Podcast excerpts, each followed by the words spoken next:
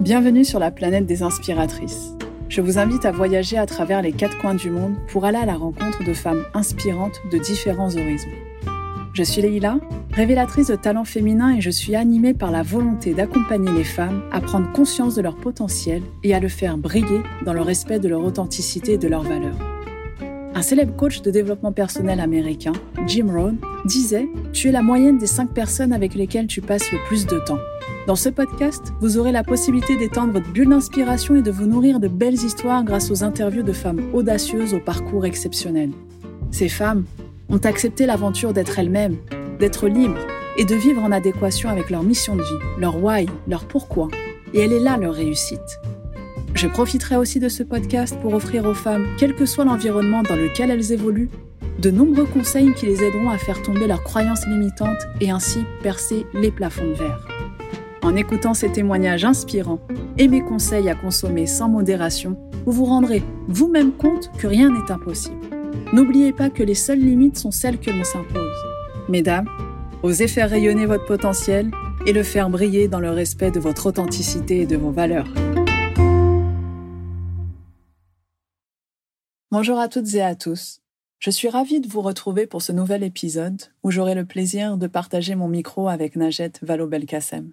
J'ai rencontré Najet à l'occasion d'un webinaire organisé sur le sujet des enjeux de l'inclusion et de la diversité dans le contexte Covid-19, dans lequel j'étais panéliste aux côtés de Najet. J'ai toujours eu une grande admiration pour cette femme qui a eu une ascension fulgurante dans sa carrière, alors que rien ne la prédisposait à faire de la politique. Je suis ravie de pouvoir l'interviewer aujourd'hui. Avant de démarrer, quelques mots sur son parcours. Najet est né au Maroc, son père a immigré en France au début des années 80. Début des années 80, l'ensemble de la famille s'installe en France. Après sa licence de droit à Amiens, Najet s'oriente vers Sciences Po Paris. En avril 2002, elle prend sa carte au Parti socialiste et elle rate l'ENA, mais en préparant le concours de l'ENA, elle fait une rencontre clé qui a été déterminante pour la suite de sa carrière politique. Elle a été porte-parole de Ségolène Royal pour l'élection présidentielle de 2007 et en vue de la primaire citoyenne de 2011, puis de François Hollande pour l'élection présidentielle de 2012. Elle a par la suite été à la tête de plusieurs ministères. Elle a été ministre des droits des femmes et elle a été nommée par ailleurs ministre de la Ville, de la Jeunesse et des Sports. Elle est la première femme de l'histoire de la République française à occuper le poste de ministre de l'Éducation nationale, de l'enseignement supérieur et de la recherche. En janvier 2013, elle crée le Haut Conseil à l'égalité entre les femmes et les hommes. Najet est aujourd'hui directrice de l'ONG ONE, qui lutte contre l'extrême pauvreté et les maladies évitables. Elle a également récemment coécrit La Société des vulnérables, leçon féministe d'une crise, avec Sandra Logier. Au cours de cette discussion, j'aurai le plaisir de revenir sur l'ascension fulgurante de Najet Vallaud-Belkacem, qui partagera son expérience dans le monde de la politique. L'idée n'est pas de parler de politique dans cet épisode, mais plutôt de comprendre comment Najet a su percer les différents plafonds de verre dans un univers dominé par les hommes. Une discussion qui s'annonce riche et passionnante.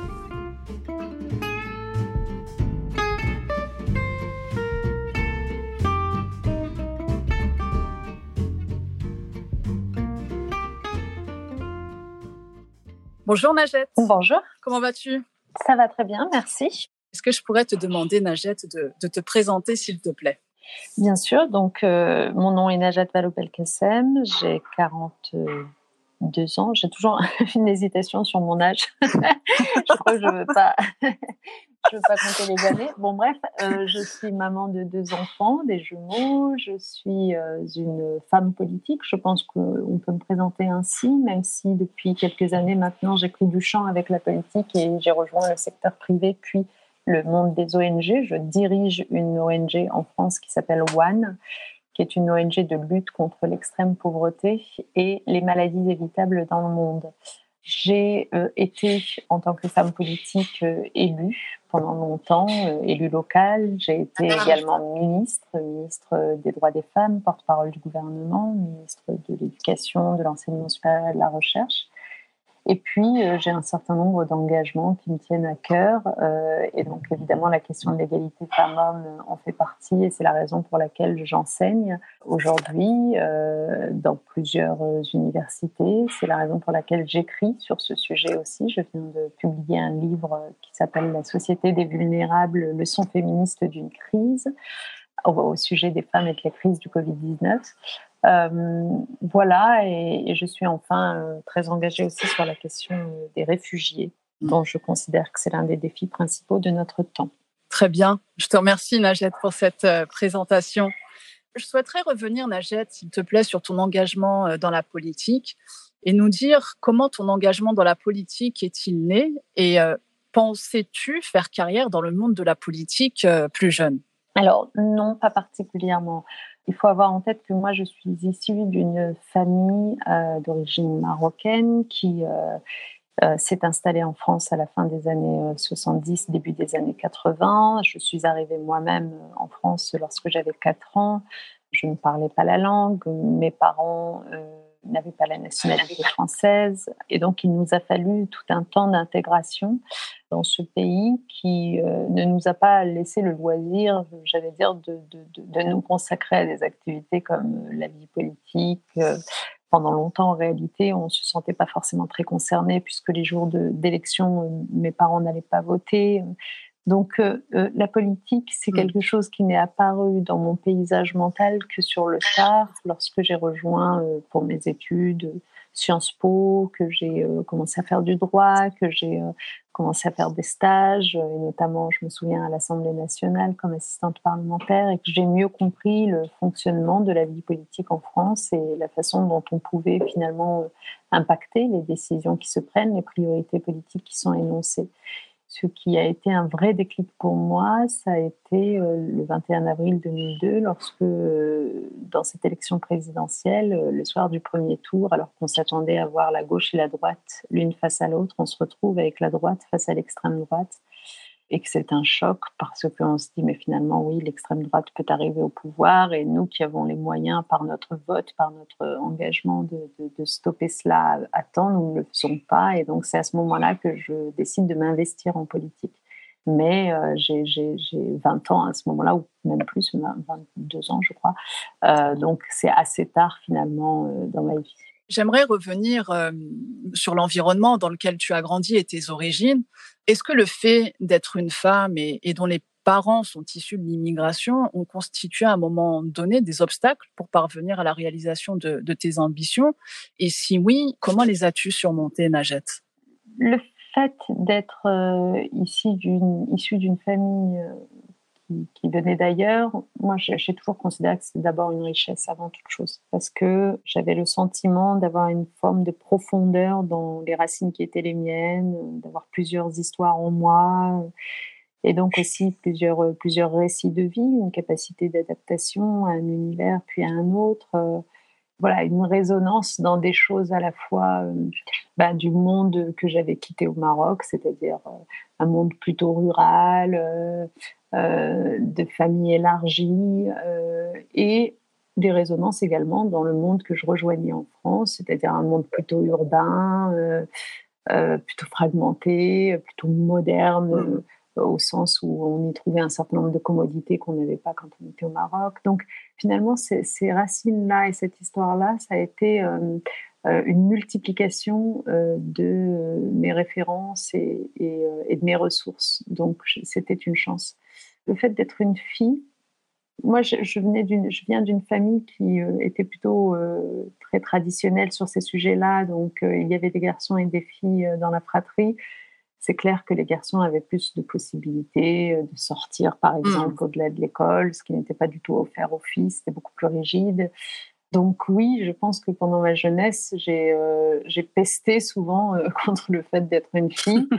Par ailleurs, j'ai clairement déploré, en, ne serait-ce qu'en voyant ma mère, le fait qu'être une fille signifiait souvent bah, ne pas avoir les moyens de son autonomie, ne pas avoir fait les études qu'on mmh. aurait voulu faire. En tout cas, c'était le cas de ma mère. Donc ça a nourri une fibre féministe euh, et de combattante pour l'égalité en moi. Voilà. oui, je pense que ça m'a ça m'a nourri. Après, est-ce que dans ma vie euh, politique ou professionnelle, le fait d'être une femme m'a desservi? Pas forcément.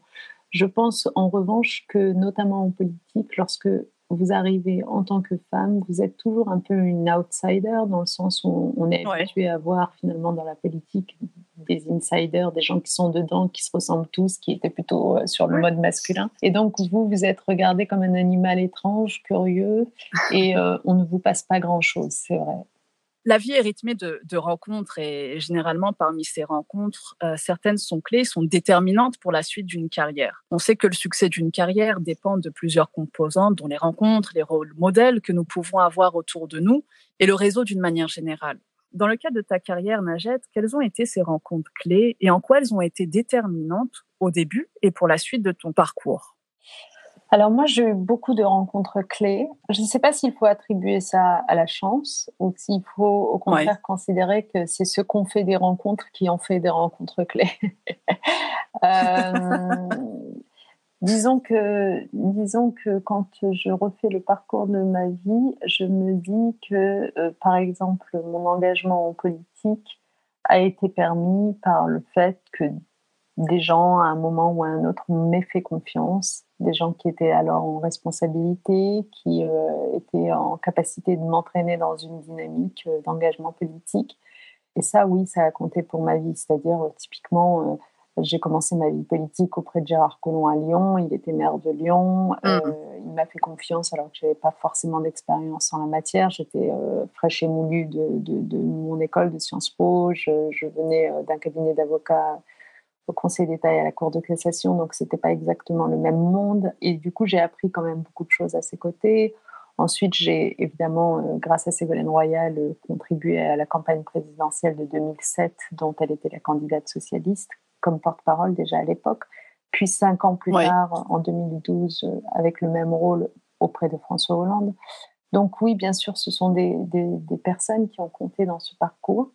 Et je crois que en réalité, toute la difficulté, notamment quand on, emprunte un parcours politique comme celui-là, c'est de réussir à la fois à faire suffisamment confiance aux, gens pour, euh, en effet, euh, accepter d'être euh, dans ce compagnonnage-là et en hmm. même temps être capable de s'autonomiser et d'exister par soi-même et de n'être pas simplement l'accompagnateur de, c'est toute la difficulté en politique, je crois, qu'on ne retrouve pas forcément dans d'autres secteurs, mais, mais c'est particulièrement vrai là, parce que quoi qu'on en dise, la politique, euh, elle est faite à la fois d'aventures collectives et en même temps, à un moment ou à un autre, de nécessité de, de, de, de s'émanciper de s'affirmer avec sa propre personnalité.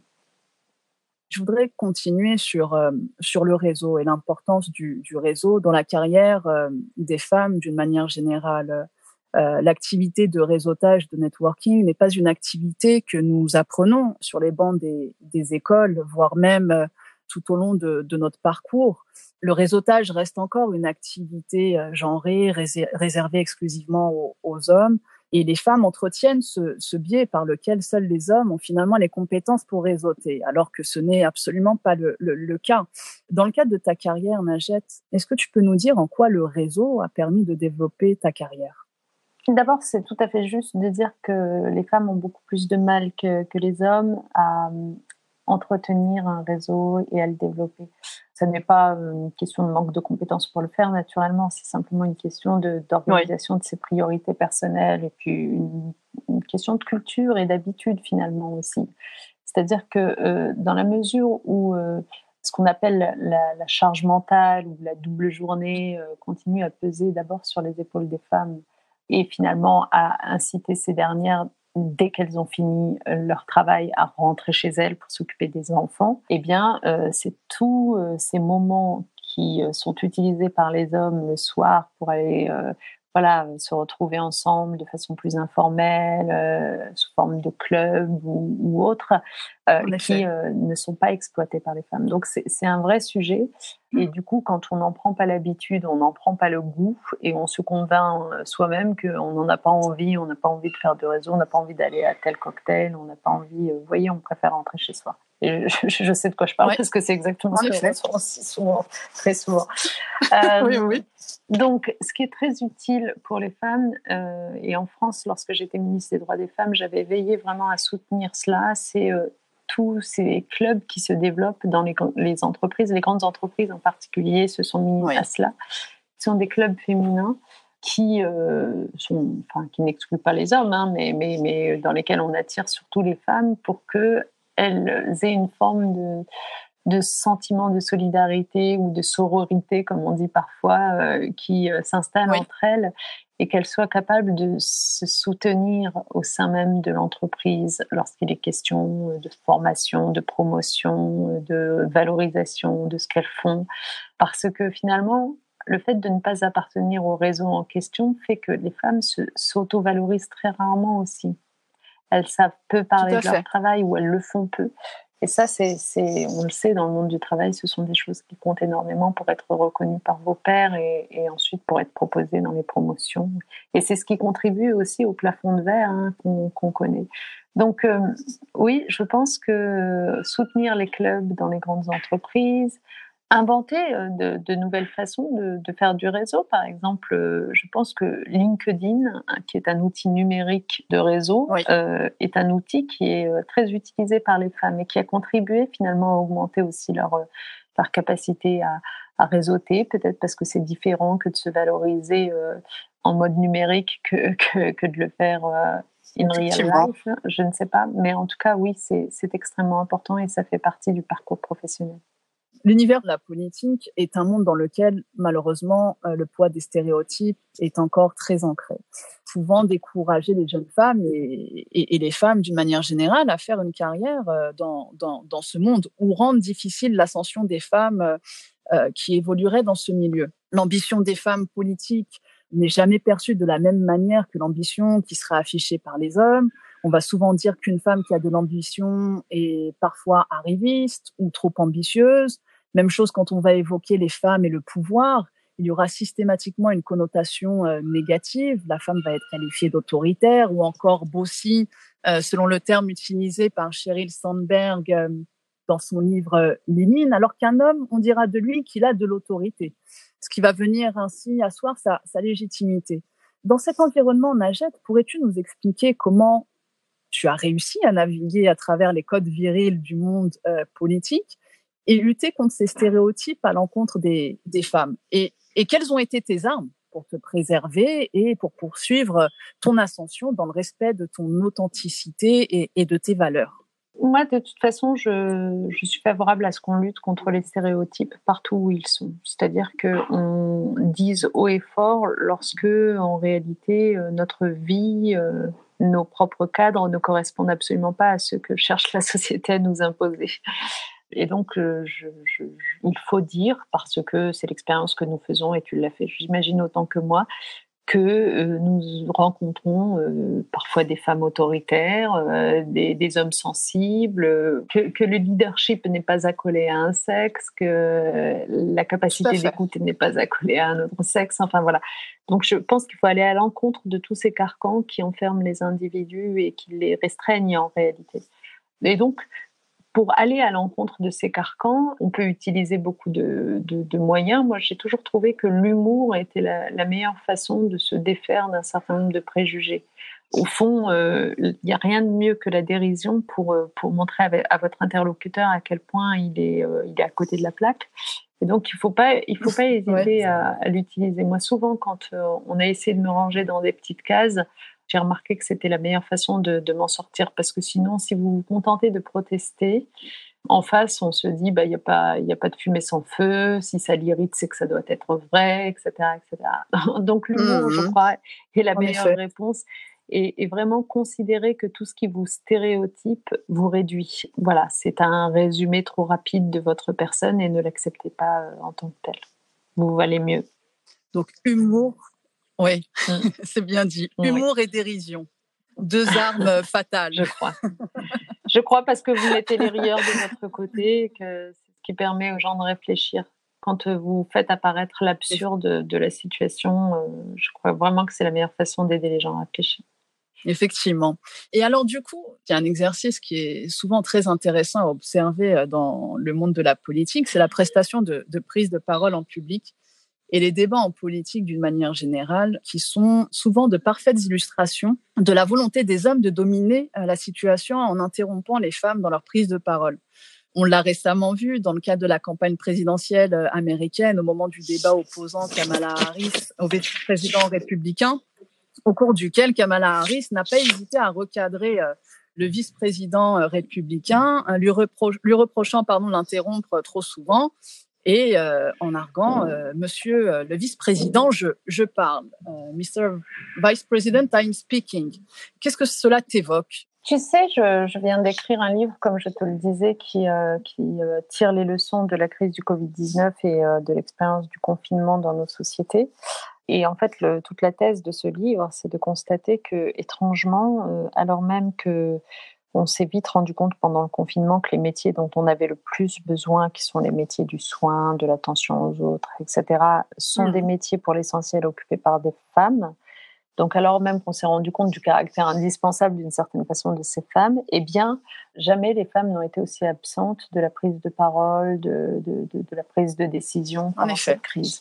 Et, et, ça, je crois que c'est tout à fait symptomatique de ce qui se passe euh, en temps normal, mais qu'on remarque peut-être moins parce que voilà, on est, occupé par autre chose. Euh, la réalité, c'est que prendre la parole pour les femmes est toujours de l'ordre de, de l'épreuve, de la chose qui ne va pas de soi, qui, qui demande à s'y reprendre plusieurs fois, qui euh, vous est contesté. Donc, à partir du moment où on comprend cela, déjà, il ne faut pas, euh, il faut pas se dire qu'on est soi-même en faute dans l'affaire, que c'est parce qu'on n'a pas suffisamment bien dit les choses qu'on a été interrompu, parce que c'est un petit peu le mécanisme qui est à l'œuvre. Hein. Vous savez, on se dit mais c'est peut-être parce que j'ai pas été assez ferme dans mon propos que mon interlocuteur en face euh, n'a pas hésité à m'interrompre douze fois. Peut-être que j'aurais dû parler plus fort que lui, mais pas du tout.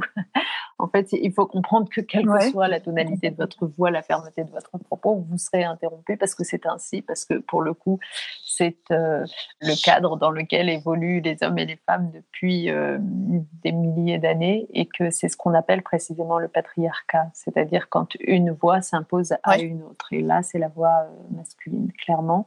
Et c'est ce que le féminisme et le combat pour l'égalité femmes-hommes cherchent à remettre en cause. Donc, comment on le remet en cause? Bah, Précisément, comme Kamala Harris que vous évoquiez à l'instant le faisait, pas besoin de s'énerver, mais euh, simplement en demandant à terminer sa phrase, en n'admettant pas qu'on vienne vous expliquer la vie, euh, en considérant qu'on a absolument autant de compétences, d'expertise, de raison d'être là euh, à s'exprimer que, que l'interlocuteur mal en face. Et ce sont des choses que soit on a en, en soi naturellement, soit qui s'apprennent. Je pense qu'il faut des, plus de formation à ce genre de choses. Alors évidemment, l'idéal, c'est que dès la petite enfance, ce soit à l'école que, les filles apprennent cela. Et c'est pour ça que introduire les questions d'égalité filles-garçons euh, à l'école dès le plus jeune âge est si essentiel pour les filles comme pour les garçons. Et pour euh, les femmes qui ne sont plus en âge d'aller à l'école, eh bien, il y a de la formation continue. Euh, il, y a, il, y a, beaucoup de choses qui sont proposées aujourd'hui, il faut reconnaître, qui que je vous invite à utiliser vraiment, euh, y compris des, choses très très concrètes, placer sa voix, euh, ne pas s'épuiser, parce que c'est vrai qu'on a aussi des caractéristiques physiques. Vous voyez, quand vous êtes une femme politique, euh, c'est vrai que votre voix est plus aiguë que, que celle des hommes. On ne va pas dire le contraire, mais il y a d'abord une façon de la poser, sa voix, de la placer. ensuite, il y a toute la technique qui va avec. les micros peuvent être réglés. Et donc, tout ça, je pense que ce sont des apprentissages. Effectivement, c'est des exercices, comme tu dis, c'est un apprentissage. Euh, il faut juste en avoir conscience et, le pratiquer finalement, comme toute nouvelle compétence qu'on souhaiterait acquérir. À travers tes, différents mandats, Najet, de, de, ministre des droits des femmes, tu as mené plusieurs combats pour contribuer à un monde plus égalitaire. Quelles ont été, selon toi, tes, plus belles euh, réalisations et quelles sont aujourd'hui les activités que tu continues de mener pour euh, poursuivre ton engagement au profit d'un monde plus égalitaire? Écoute, euh, lorsque j'étais ministre des droits des femmes, j'ai euh, j'ai eu beaucoup de choses qui me tenaient énormément à cœur, mais si je devais en citer deux ou trois, je, je dirais que j'ai été heureuse que la toute première loi que j'ai faite adopter soit une loi contre le harcèlement sexuel, en, euh, notamment euh, en entreprise, sur le marché du travail, avec euh, des vraies mesures pour faire en sorte que la culpabilité ne change pas de camp, parce que quand même, on avait affaire trop souvent à des cas pratiques dans lesquels c'était la, la, femme qui était harcelée, qui était poussée à la démission, enfin ce genre de choses. Maintenant, heureusement, mmh. ça appartient complètement au passé. Donc, une vraie loi contre le harcèlement sexuel.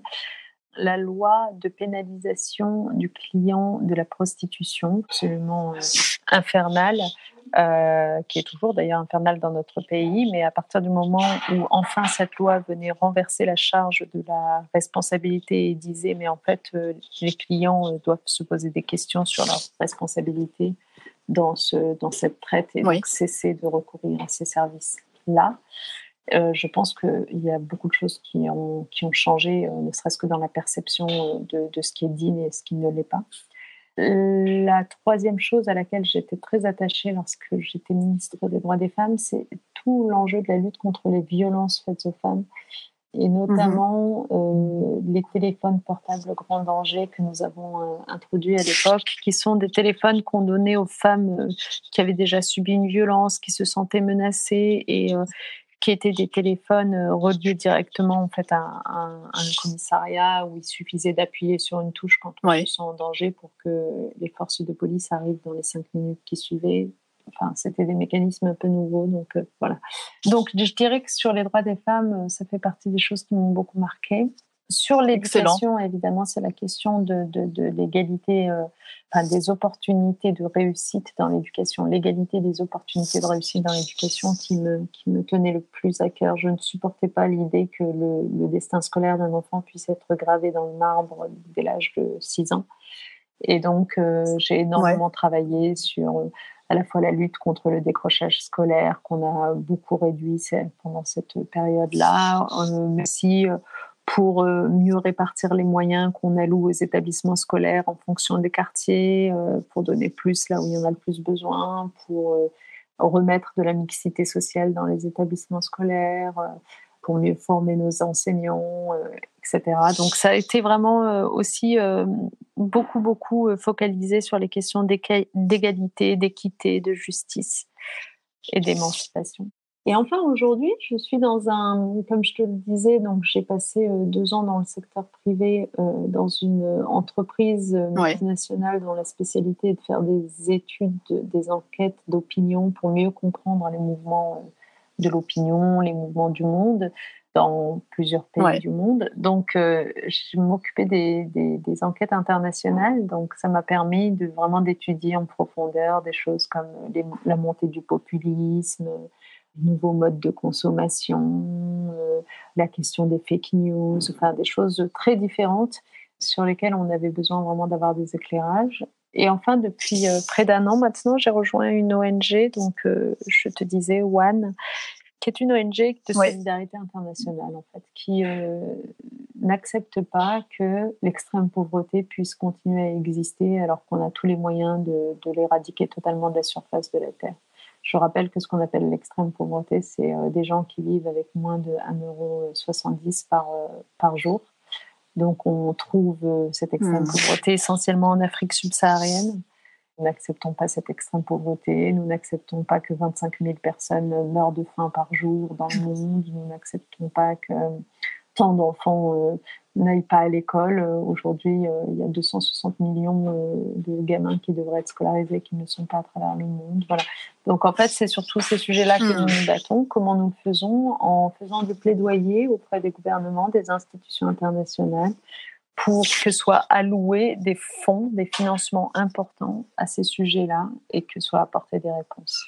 Nous avons, pour beaucoup d'entre nous, Najed suivi les élections présidentielles américaines euh, en novembre euh, dernier. L'élection du duo Biden-Harris est un message porteur d'espoir, notamment à travers l'élection de Kamala Harris comme vice-présidente des États-Unis, qui est fille d'immigrés, devenue la première femme et la première noire asiatique américaine à être vice-présidente élue. Qu'est-ce que ça t'inspire et, quels seraient les messages ou conseils que tu souhaiterais partager avec ces jeunes filles ou ces femmes qui souhaiteraient faire carrière dans le monde de la politique ou tout simplement réaliser leurs rêves et, leurs ambitions? D'abord, je, ne peux que les inciter à le faire, à, y aller. Vraiment, euh, la politique a besoin de, ressources nouvelles, euh, d'énergie, euh, de, jeunesse. Et donc, précisément parce que dans bien des pays, les femmes continuent à apparaître comme les outsiders de la politique, celles qui sont encore euh, à la porte de la politique, eh bien, il faut y entrer en force pour en devenir petit à petit des insiders et la faire changer dans le sens que l'on souhaite. Et c'est clair qu'elle a vocation à changer cette politique, euh, cette vie politique. Elle, ne peut pas être cette espèce d'étalage de, de virilisme cette espèce de discours euh, guerrier permanent, euh, alors qu'on se rend bien compte, et c'est ce qui fait que les Américains ont fini par élire euh, Biden plutôt que Trump, on se rend bien compte que ce dont nos sociétés ont besoin, c'est de tenir ensemble, c'est donc de quelqu'un qui soit capable de les faire tenir ensemble, c'est de quelqu'un qui soit capable de faire preuve d'empathie. Les grands défis qui attendent nos pays, nos sociétés, nos économies, ce sont des, des défis comme le changement climatique, par exemple, ou la lutte contre les inégalités, ou la question des réfugiés, qui sont des défis qui ont besoin euh, finalement que, que, l'on coopère, que l'on soit pas dans la rivalité permanente. On a besoin de solidarité internationale. On a, on a besoin dans un monde d'interdépendance euh, d'être capable de, de, travailler ensemble et de pas se faire la guerre en permanence. Donc, je pense que pour toutes ces raisons, la politique doit être davantage investie par euh, des personnes qui portent ces valeurs-là. C'est d'ailleurs euh, ce que dans notre dernier livre, Alexandra Logier, on, appelle l'éthique du Caire. L'éthique du Caire, c'est le contraire de, la guerre. En fait, c'est la capacité à porter sur le mm-hmm. monde et sur euh, les gens qui nous entourent et sur l'environnement, la nature qui nous entoure un regard de soin, d'attention, de volonté de préservation, plutôt qu'un regard permanent de, tension et de destruction. Bon. Donc, je pense que pour euh, tout cela, nous avons besoin, en effet, euh, que des sensibilités diverses rejoignent euh, le, monde politique.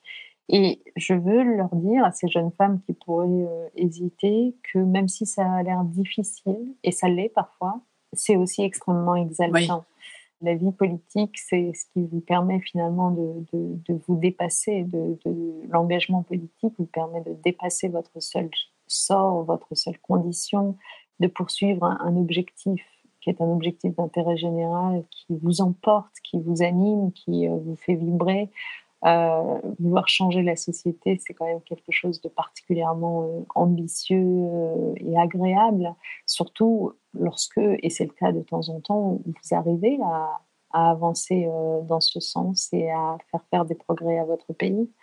Donc, euh, vraiment, je, ne peux que les inciter à réaliser ce rêve-là. Un grand merci, Najet. Merci beaucoup. Je te souhaite une très bonne, continuation. À très bientôt. Bye bye. À toi aussi. Au revoir.